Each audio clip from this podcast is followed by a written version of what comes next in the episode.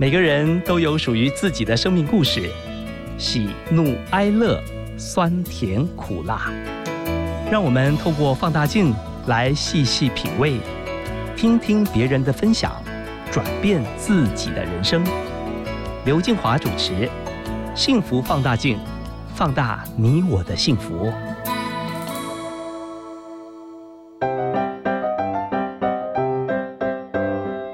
起拿出手中的幸福放大镜。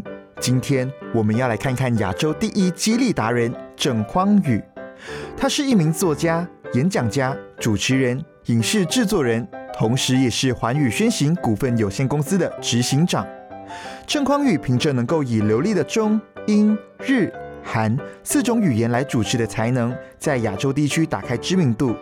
不仅出版过多本书籍，也曾经受邀到美国 Facebook 总部演讲。近期，他创立“男人四十”的脸书粉丝团，希望可以创立一个园地，让四十岁以上的男人相互支持，并积极传递正能量，让大家能够透过好好经营生活中的各种关系，获得真正的幸福。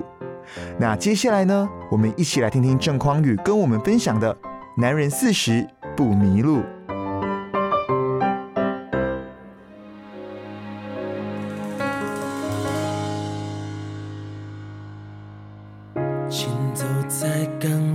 想起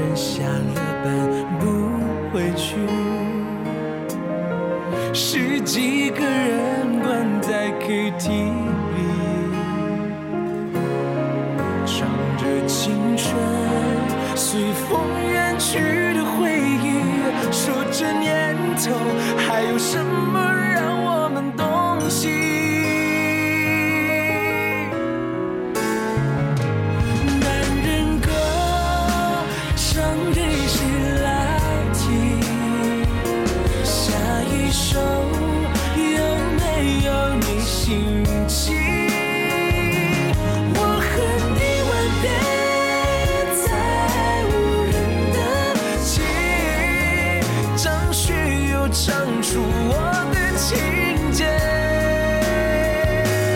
男人歌唱给谁来听？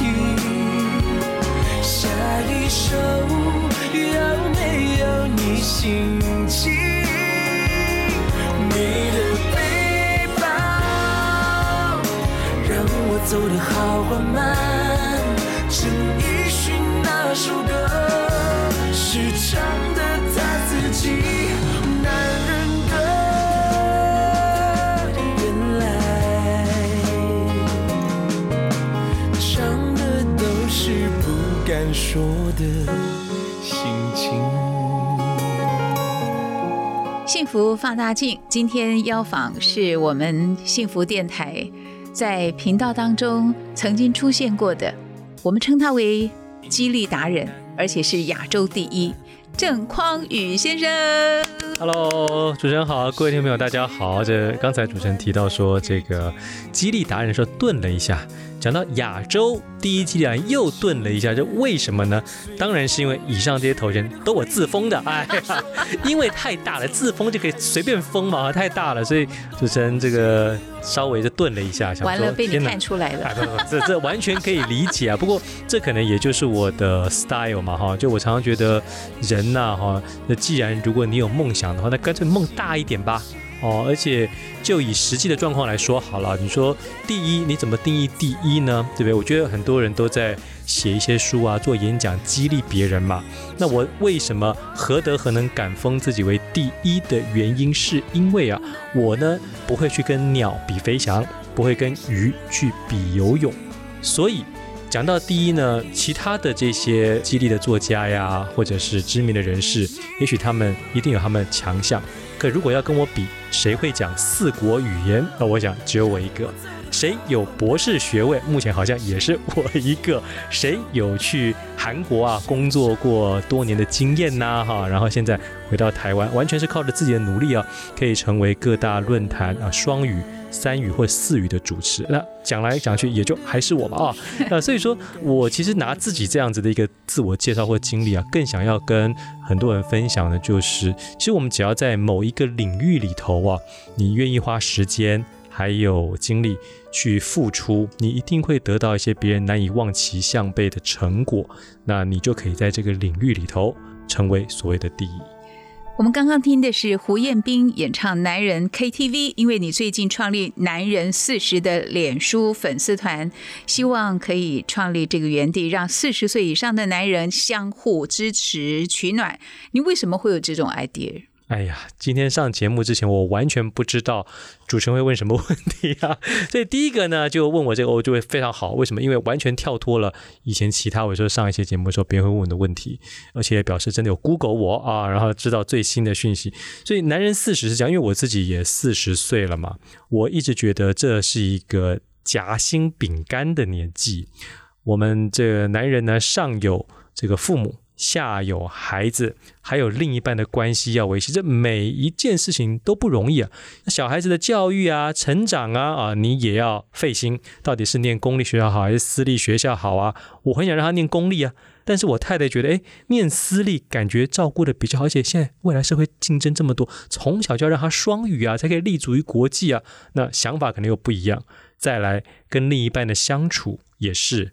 你因为结了婚，就有可能有离婚，对吧？啊，这个我们人不结婚不会离婚嘛，但你结了就有可能离婚。你怎么样跟另一半可以保持这个呃长期的良好的是进步的关系？哦，我觉得这个年纪的男人他的压力是特别大的，然后担心的事情特别多的哦。所以我记得也有人说过，说男人四十呢是最有资格崩溃。但不能崩溃的年纪，你曾经崩溃过吗？呃，没有崩溃，因为濒临崩溃过吗？濒临崩也不会，我及早看过这些书啊内容，所以我已经给自己打预防针了嘛哈，所以我大概知道会遇到什么问题。那我们用一个比较正向啊哈开朗的心情去面对。我也希望我自己这种比较正向开朗，或者你内心已经打过预防针，大概知道会发生什么情，你比较有准备，这样子的一个心态呢，能够透过成立这个粉丝团。能让更多人也是及早给自己注入一个强心针啊，或者打个预防针。你说你是四国语言哪四国？呃，其实也就中英日韩呢。而且呢，这其实这语言是有相关的哈。就是你会了中文之后，我们说学日文就会稍微容易一点嘛。你会了日文之后呢，因为韩文是这样韩文的背后它有很多的中文在里头。比如说我们讲韩文的花江雪，就是我们的化妆室嘛。他们的国家啊，就是国家。啊，所以其实你会了中文之后，再学日文会比较容易。那么再用日文来学韩文的文法，然后再用中文来学韩文字，这这一切呢，其实都是互相串联。那英文不要讲，因为我们大家都是从大概十二岁左右开始学这个语言嘛。那我自己后来在美国念书，也有在这个语言方面稍微强化一下。所以目前就中英日韩四国语言。哇，实在不容易。对你来讲，说话或者是语言的表达。那么的轻而易举，你可曾知道有人不太敢说话哦？是是是，怕说错话。其实我小时候也是这样子啊。我觉得这一定是刻意练习的结果哈。就是你可以 OK，但是你要厉害的话，那这一段的差距就是靠你每天的练习。我大概是从高中、大学的时候开始啊，我就意识到，当然口才这件事情非常重要，以及我。应该是有这个机会，在这件事情上下苦功的话，我是可以脱颖而出的。可是，在那之前呢，我认为我自己一方面，第一个没有受过完整的训练，也没有受过好的训练，因为我小时候功课不好。在我们小时候念书的功课不好，什么机会是不会落到你身上的嘛？哦，所以我没有受过完整的训练，但是我有这个心，有这个心之后，就要想办法去练习嘛。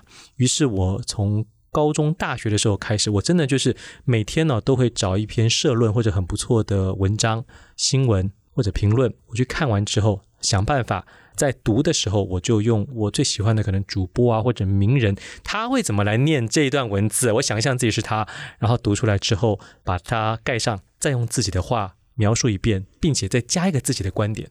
所以我从大学的时候开始刻意这样训练，因为我知道未来呢，这个语言口才非常重要，它可能是可以带我到一个我没有办法想象未知的啊非常棒的一个地步、一个境界。所以我那时候刻意练习的结果。我觉得你必须要好，你才能够让人家更好。嗯，我其实作为一个激励达人，当时的起心动念，是因为我自己在美国念书的时候，念到最后，我已经考过了所谓的资格考，博士生的资格考，要写论文。但一写论文就会发现很多问题。我想很多在写不管是硕士啊，还有博士论文的人，应该都会有这样子一个所谓的研究生症候群，就是你每天早上起来，你明知道你最重要的事情应该是写论文，赶快把它完成，但是呢，你会去种花。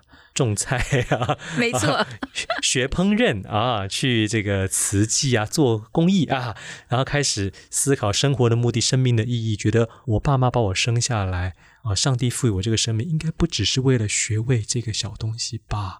这完全就是自我欺骗，还有逃避啊！因为你觉得这个论文太难写了，对不对？所以想要逃避。我当时也有一点点这样子的正头。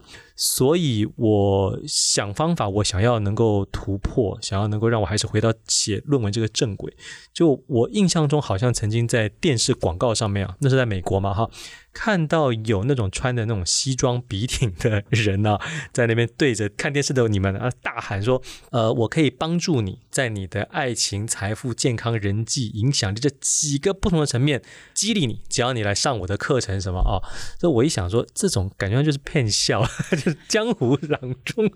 但是我心想，那那我现在死马当活马医啊，没别的办法了，那我就试着听听看你们的内容，说不定有用啊啊！就算没用，我至少。学了英文，于是我就开始那个时候用 eBay 啊，因为我这个人很抠，你知道，就是我呢只想存钱不爱花钱，于是我还特别去买了二手的，所以我就输入这个 motivational speaker，哎，就就出现了一大堆的产品，都同一个人的，那个人叫安东尼罗宾 Tony Robbins。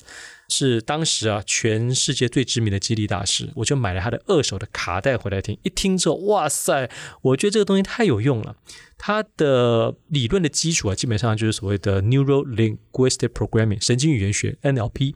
那么宗旨哈，它这最重要的这个观念就是说，我们人都在追求快乐，避免痛苦，所以我们要想办法把我们应该做、想做的事情。把我们做到的那些美好的画面极大化，或者把我们不去做会造成不好的一些事情或者结果也把它极大化。因为想要追求快乐，所以我们就会去做。那因为我们想要避免这些不好的画面带给我们的痛苦，我们也会去做。于是我当时就运用这样的心态，真的很快就拿到我的博士学位，一年左右我就把它写完了。所以我后来就想要把我这一套学到的东西，再加上我自己的生命的经验、生活的经历，还有再看其他的一些大师的一些做法、想法，全部整合起来，透过写作啊、演讲啊、主持来帮助更多人。于是就自封激励达人，开始做这样的事情。你为什么那么会说话？你刚刚在讲，有一部分是来自训练，可是你有没有发现，在你说话的时候？第一，没有赘词，另外没有口头禅，也没有连接词或者是鱼尾词。现在很多年轻人在说话的时候，鱼尾词会说“你懂我的意思吗？”要不然就是中间加一个“对”，嗯，对跟不对，就是有一个“对”要跑出来。要不然就是不知道那么多的赘词会出现。可是你好，让自己的语言呢是精简的。因为我在名主持人的面前，当然要特别注意了。不敢，不敢。哎，所以大家刚才听主持人刚才讲的这一段，也没有所谓的赘词啊，哈。那怎么做到？当然是过去这么多年自我训练、自我要求的结果。我也是一样的，因为我现在也有在教大家可能说话的技巧啊，或者上台的表现这些课程。作为一个老师，我当然要让自己有最好的呈现，所以才能够教学生。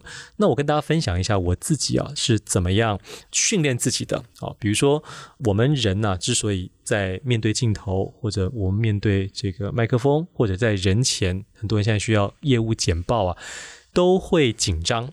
你如果紧张的话，就容易结结巴巴，或者是脑子一片空白，于是也说不出话来。所以当时我在训练自己不紧张的时候，我第一个就先扪心自问：我到底紧张的源头是什么？每个人会紧张的源头不一样，有人是因为知道自己准备不足嘛，那你就好好准备啊。每天大量的练习啊，像我当时在大学的时候，第一次参加演讲比赛，我在那之前没有参加过演讲比赛哦，刚好有一个机会去参加国父纪念馆办的全国大专演讲比赛。我因为它是五个题目，你自己选一个，是可以预先准备的。既然可以准备，你就好好准备啊。所以我当时把稿子写好之后，就开始反复的去背。去练习走路听、吃饭听、睡觉听、上厕所听，我把它录进卡带里头。哎，这个年代有点久远了，年轻人不要听到我这样讲啊！卡带什么东西？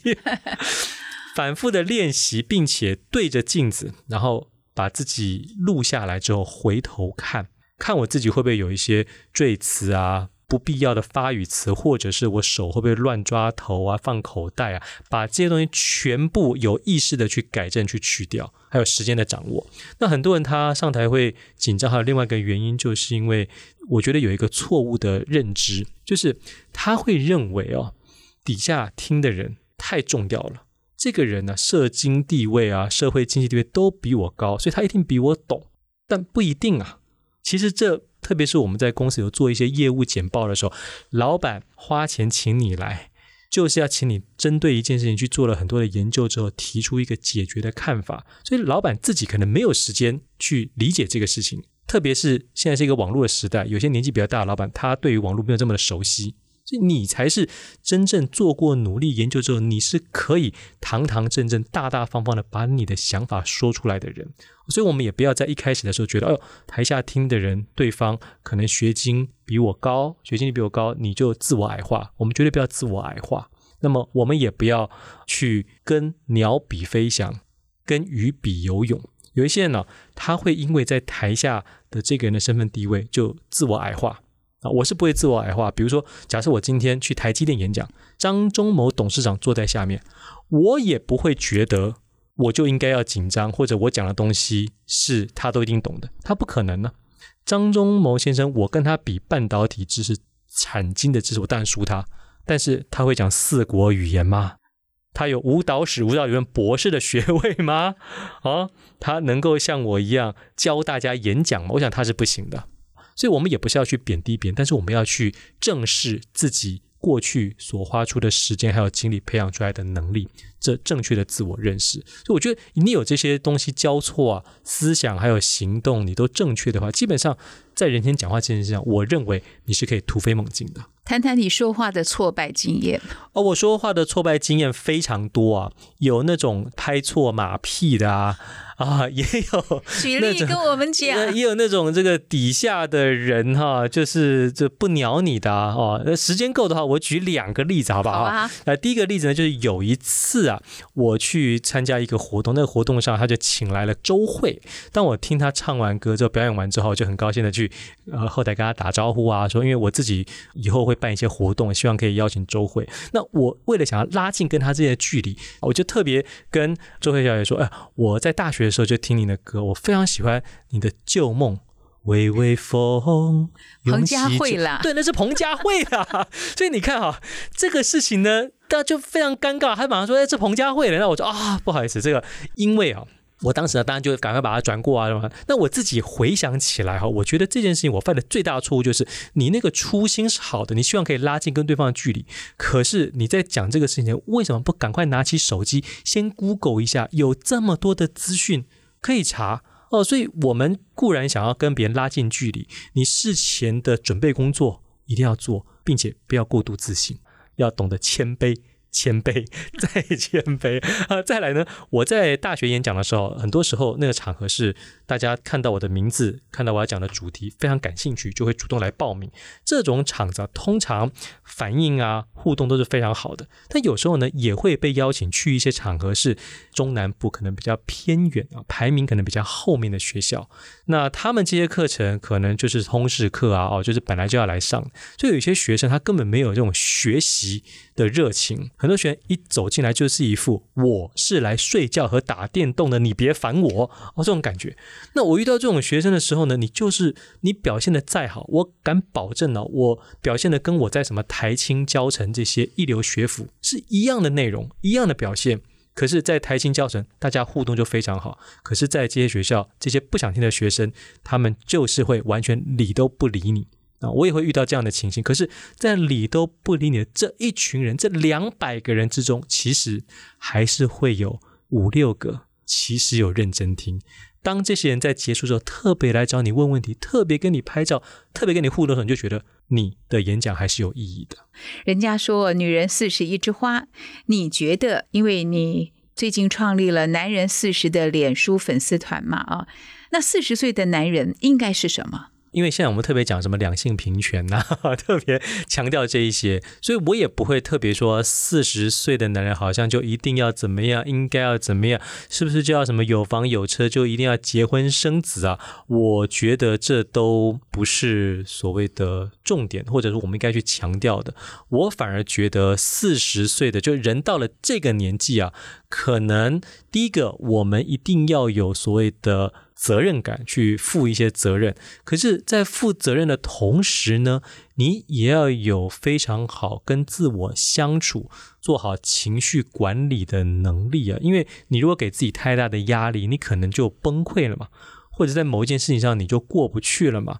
又或者是说，假设哈，你给自己太大的压力啊，假设今天你要养一家子，结果因为遇到什么金融海啸，或最近遇到这个疫情一直没有好转。啊，结果你被公司裁员了，你如果把所有的担子都压在自己身上也不行哦，所以我反而觉得这个年纪的人呢，一方面体会到自己有所谓的责任啊，体会到自己应该对这个社会或者对家人啊做出你该有的付出还有贡献之外，也不要忘记啊，要适时的给自己休息一下。啊，面对自己心里的一些问题还有压力，哎，情绪管理很重要，哎，这一块你可以分享吗？那我觉得情绪管理很多人会觉得很困难，但我作为激励达人，我会用另外一个角度来看这些事情，就是有一些人会遇到一些问题啊的时候，他会喜欢说啊，我没有办法，我就是这样。但在这个讲法的背后呢，我觉得他是完全放弃了我们人有做选择的权利哦。所以，像有些人可能就会比较忧郁啊，他就会觉得，哎，好像我我没有办法，我很自然的就会往这个方向去想。但我觉得我们不应该接受这个想法，就是我好像天生就是这样。我们不接受，我们不断的告诉自己说，我是可以选择的，我要选择一个比较。正向的想法，我要选择走出去，因为我们人动起来，你的想法就比较容易开朗正向。所以相信自己有所谓的选择权，我觉得这个事情很重要。那一旦有这个选择权之后，好，遇到一些挫折、困难啊，情绪低落的时候，你同样可以告诉自己，我可以选择去看场电影也好，看本书。听个好的音乐，当你这么一选择去做一些不一样的事情之后，因为有新的刺激，你可能就可以走出所谓低落的情绪。你刚刚说过，四十岁男人就像是夹心饼干，因为上有父母，下有小朋友要照顾，还要跟老婆好好的相处。是，其实来回之间哦，会不会让自己迷失了？你的经验来讲，你怎么样在中年的路上找到一个对的方向？其实我结婚，我从三十五岁、三十六岁结婚呢，到现在哦，感觉上也快迈入十年了嘛。哦，中间当然也会有一些争吵哈。我自己回想起来，我觉得我跟我太太啊还能够走下去啊，有几个很重要的原因。第一个就是我没有太早结婚。那太早结婚的时候，因为你觉得未来充满了希望，你就会觉得我赶快跟这个拜拜之后呢，再找下一个啊。容易这样。那再来呢？就是我因为看多了，看多了之后呢，我认为我当时啊是做出了当下这个最好的选择。就是我们择偶总是会有一个一些基本的标准嘛。那我的标准不像有一些人就就是要漂亮的，或者就是要什么家里很有钱。我不是用这种标准。我觉得他可能基本的身体健康啊，然后是一个家里有教养的人。是一个情绪管理 OK 的人，最重要的价值观是差不多的，那就可以啦。但是你即使跟这样在一起，也还是会有非常多的问题啊。哦，所以说，我觉得我们对于这个长期的关系哈，就在心理上呢，你千万不要幻想一切呢都会是美好的，但你也不要把它想得很糟，而是想着我们怎么样呢，可以在这个过程里头，一方面更加的认识自己。一方面呢，去好好的一同啊，可以去进步或者成长。所以你如果抱着这样的心态进入一个关系的话，你就比较不容易走上撕裂呀、决裂呀、这互相控告那样子的路程。如果问我结婚是什么，我会觉得结婚才能长大。嗯，是。我自己是这么觉得哈，像我说，因为我跟这个人已经这么熟悉了，又是这样子啊，等于是强迫在一起啊，就 婚姻把两个绑在一起，所以这个人才会讲出一些最能够伤你的话。可是他讲这些所谓伤你的话，他的本意也许不是要伤你，他可能是要让你更好。哦，于是像这样子的一个对自我的一个理解，或者对对方的一个理解，一个长期的关系，那还真的是要付出大量的努力，还有所谓的忍耐。你如果没有这些的话，我认为哈，你心态不对，你跟这个人分开了，换到下一个还是一样。哦，所以很多时候问题在我们自己身上，不是在对方。因为在别人的眼中啊，你是充满了正能量，私底下的你。老实说，你会不会有负面的情绪？哦，其实我负面情绪非常多啊，有崩溃过，怎么走过？嗯，我自己没有到崩溃的边缘哈。那么应该是这样说，就是人呢，其实不可能永远都只有正面的情绪，一定会有一些负面的想法呀，负面的情绪。可是这一些负面的情绪跟负面的想法，它很多时候。其实能够帮助你避免掉一些麻烦还有困难，又或者是你其实已经预先想到了可能会发生这样的情绪，所以当它真的发生的时候，你有准备了啊，所以你知道怎么样去面对。于是我们也不要呃，好像一味的就只讲说啊，就是正向啊、积极啊。如果所谓的负面情绪，它是自然会发生的，我们也接受有这样子负面情绪的可能。而当这负面情绪真的来临的时候呢，你好好的跟这个负面的情绪对话，然后并且你可以扪心自问：我如果继续待在这个负面的情绪里头，难道问题可以解决吗？会变好吗？会让我周遭的人开心吗？如果不会的话，好，那我们就做点什么事情来让它依然能够有正向的产出。所以这是我在面对所谓负面的事情的想法。那您问到说实际的例子哈，因为我自己开公司嘛哈，所以说当这个业绩进不来的时候啊，再不然是我们去跟别人简报的时候啊，比如说政府标案好了，本来准备的非常好，觉得信心满满，结果一去的时候呢，哎。最后被别人打败了。那打败的时候，其实因为标案是这样，就是你不是大家一起公开在一个场合竞争，所以你也不知道对方到底怎么赢你的，为什么赢你，没有办法进步。但有时候你真的可以感受得到，就是最后得标的厂商呢，可能并不是因为他们真的比你提出的条件好，其实不是，可能就是因为他公司经营的比你久，品牌比你大，财力比你雄厚。啊，或者你的人力不是那么够，于是这个单位不把这个标给你，这也非常正常。所以即使被打败了，那么我还是想着，好，那我如果下一次我可以怎么样，再去强化自己的内容，或者再怎么样去做出一些表现，再给什么样的优惠可以脱颖而出，又或者是其实我这几年有研究出一些方法哈，就是你如果打不过别人，就加入他吧。哦，所以其实我现在是会看哪一个公司得标之后，立刻打电话给他说：“哎，那个我吃不到肉，你分点汤给我喝吧。”至少这样。像比如说有一些公司，他可能拿到一个很大的案子，可能又要办论坛，又要搞出版，那最起码我可以跟他说：“哎，那个你出版那块给我们做，因为你们公司本来就没有出版，我们做出版呢。再不然最差最差，你这个论坛总要找个主持人吧？找我啊，啊，我中英主持啊，就是为了经营自己的公司啊，我怎么样呢都要。”吃不到肉，喝点汤，不给我汤喝，我硬刮也要刮点油下来啊，这样子才可以生存。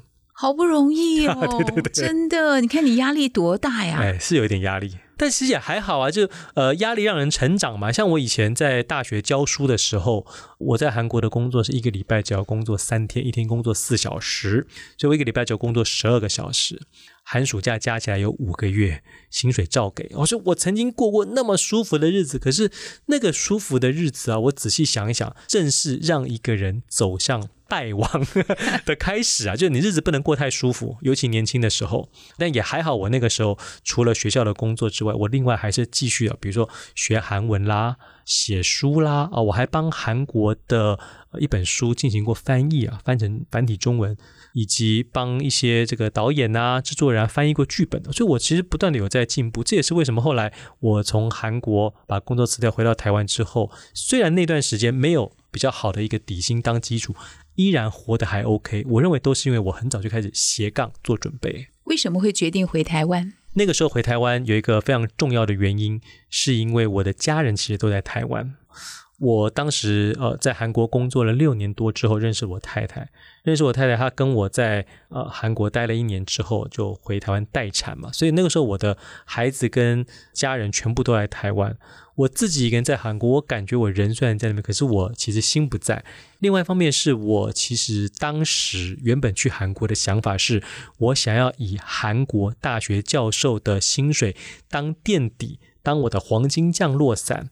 但是寒暑假，或者是因为我那时候一个礼拜只要工作三天嘛，我从四五六日开始就可以飞回台湾或者大陆去继续做我这个除了激励达人之外一流主持人的这个梦，想要脚踏两条船呢。简单讲就是这样。但我后来隔了六年之后发现呢，不对了。原本很多找我的机会都不找我了，因为他们觉得我人不在台湾嘛。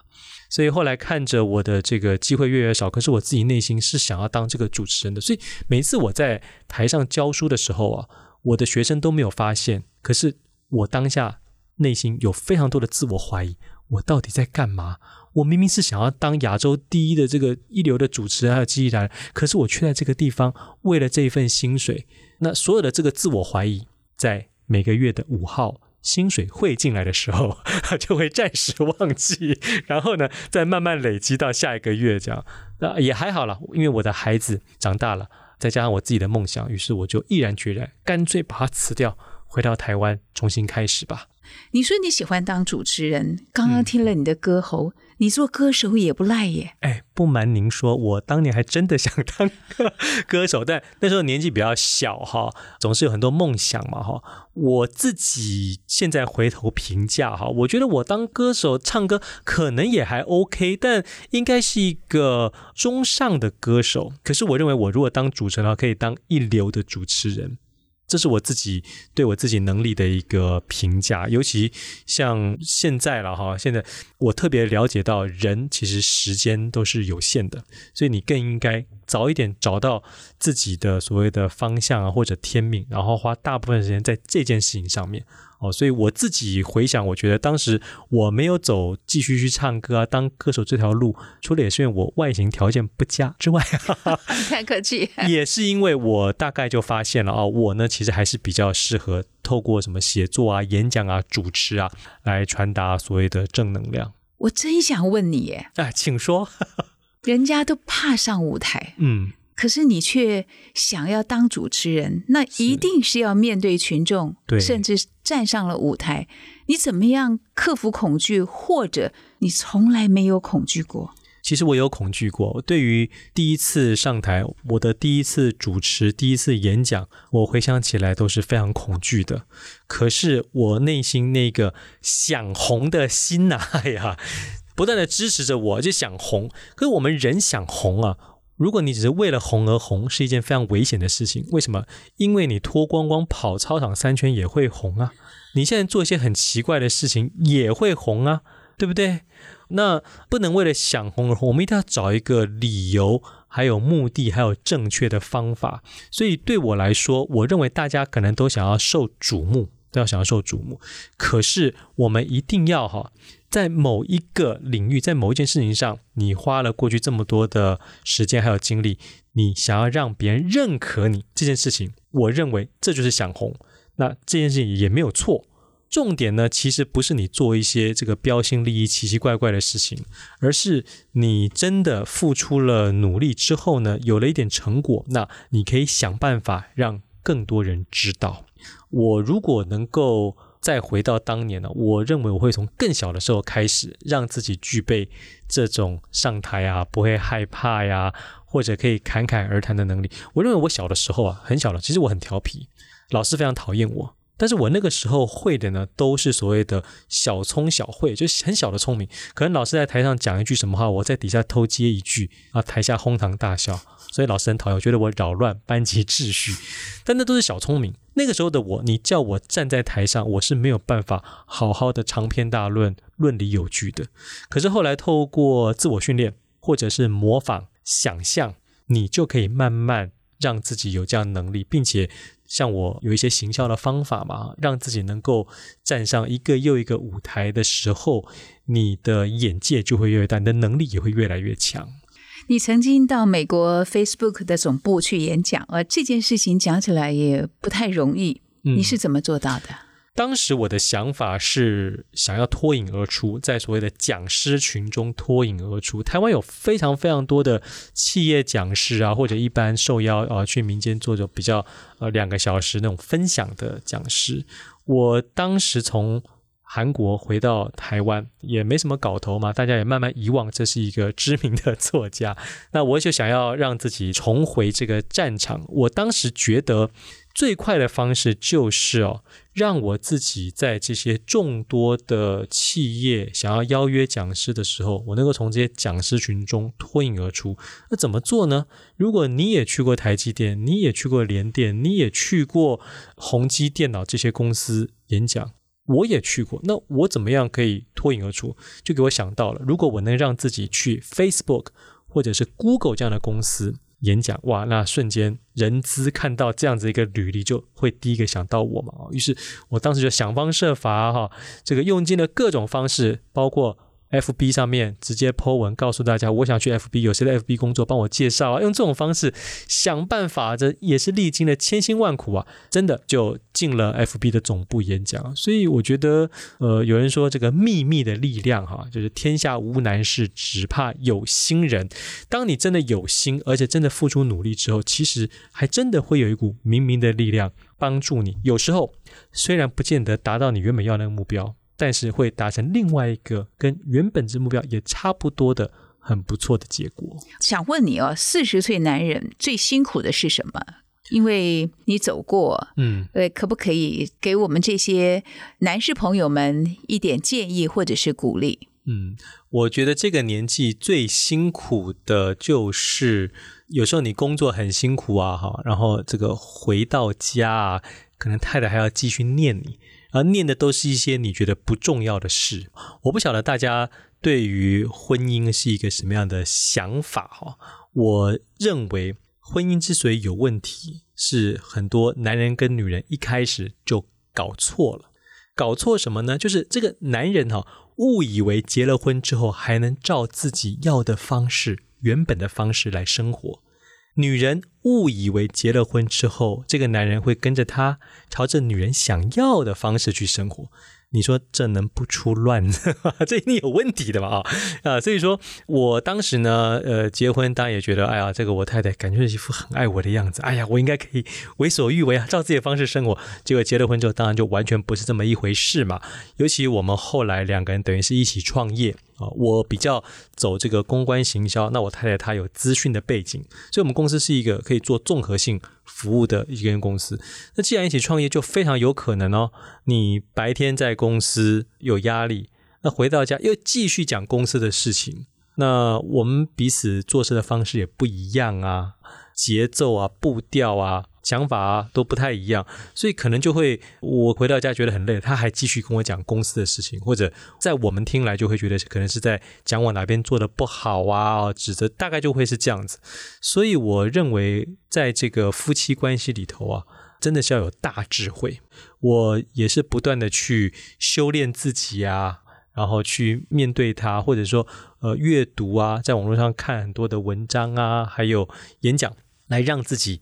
能够在表达沟通上，特别是两性的表达沟通上，能够处得更好。我不得不说哈，我的另一半跟我也都有这样的想法啊，所以说我们即使有一些争执啊、争吵，但基本上那个大方向就是希望两个人是可以继续走下去的。那也希望对孩子很好的，让孩子在一个比较健康啊、健全的这个家庭下长大。我们这个想法还是一致的，所以我这部分我觉得要感谢他，因为女人。特别是现代女人，在任何一个时刻，她其实都可以决定她要独立自主生活，不要再跟你这个人瞎搅和哦。所以我蛮感谢我太太，啊、还是愿意跟我一起继续走下去。所以要谢谢太太没有把你 fire 掉。啊，那当然，那当然是这样子啊。对，我跟你讲个小故事哈是，我的公公婆婆，嗯呃，七八十岁，我公公已经去世了。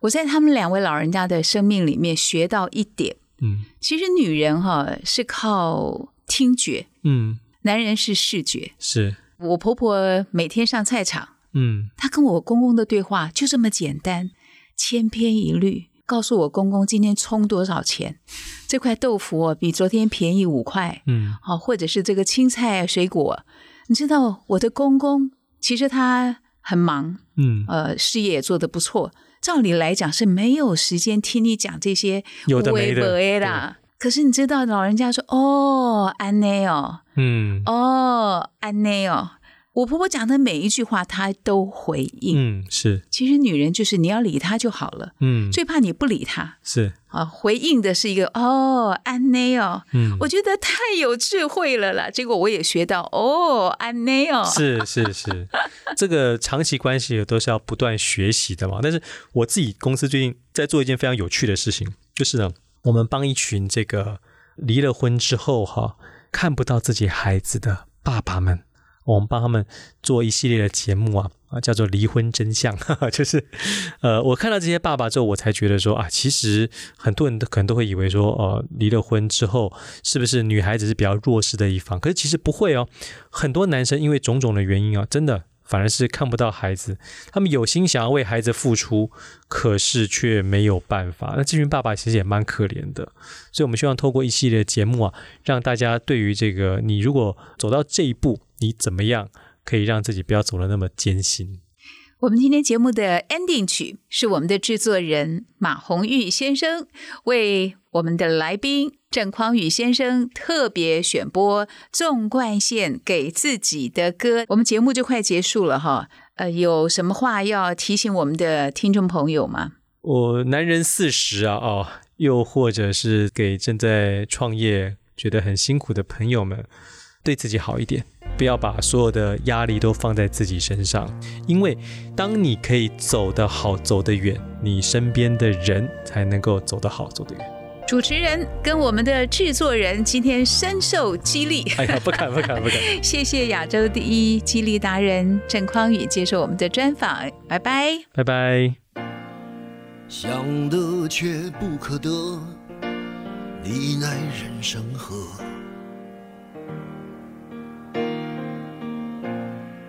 该舍的舍不得，只顾着跟往事瞎扯。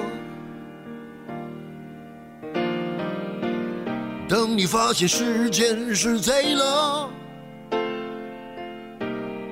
他早已偷光你的选择。爱恋不过是一场高烧，思念是紧跟着的好不了的课，是不能原谅，却无法阻挡，恨意在夜里翻墙，是空空荡荡，却嗡嗡作响，谁在你心里放冷枪？旧爱的誓言响起了一个巴掌，当你记起一句就爱，一个耳光，然后好几年都闻不得、闻不得女人香。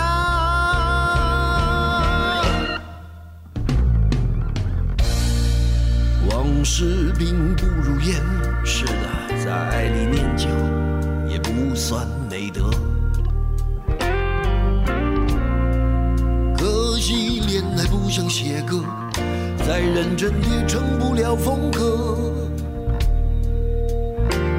我问你，见过思念放过谁呢？不管你是累犯或是从无前科，我认识的只有那喝酒的分了，没见过分酒的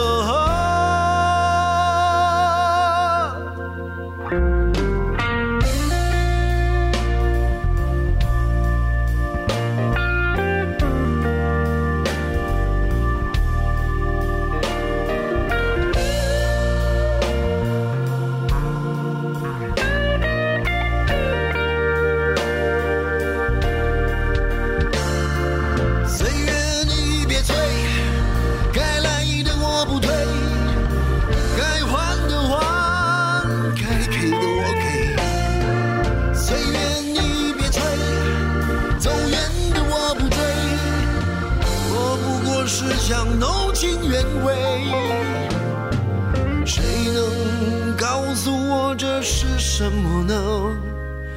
他的爱在心里埋葬了，磨平了，几年了，仍有余味，是不能原谅，却无法阻挡。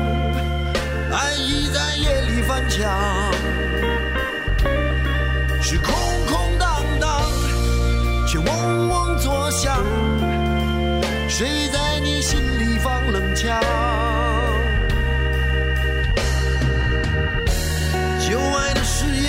起了一个巴掌，每当你记起一句就爱，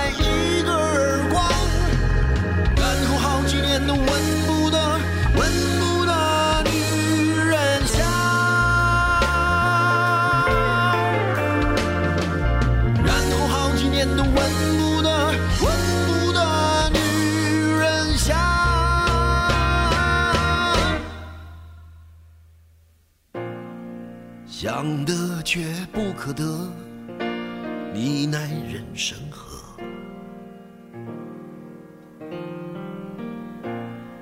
想得却不可得，情爱里无知者。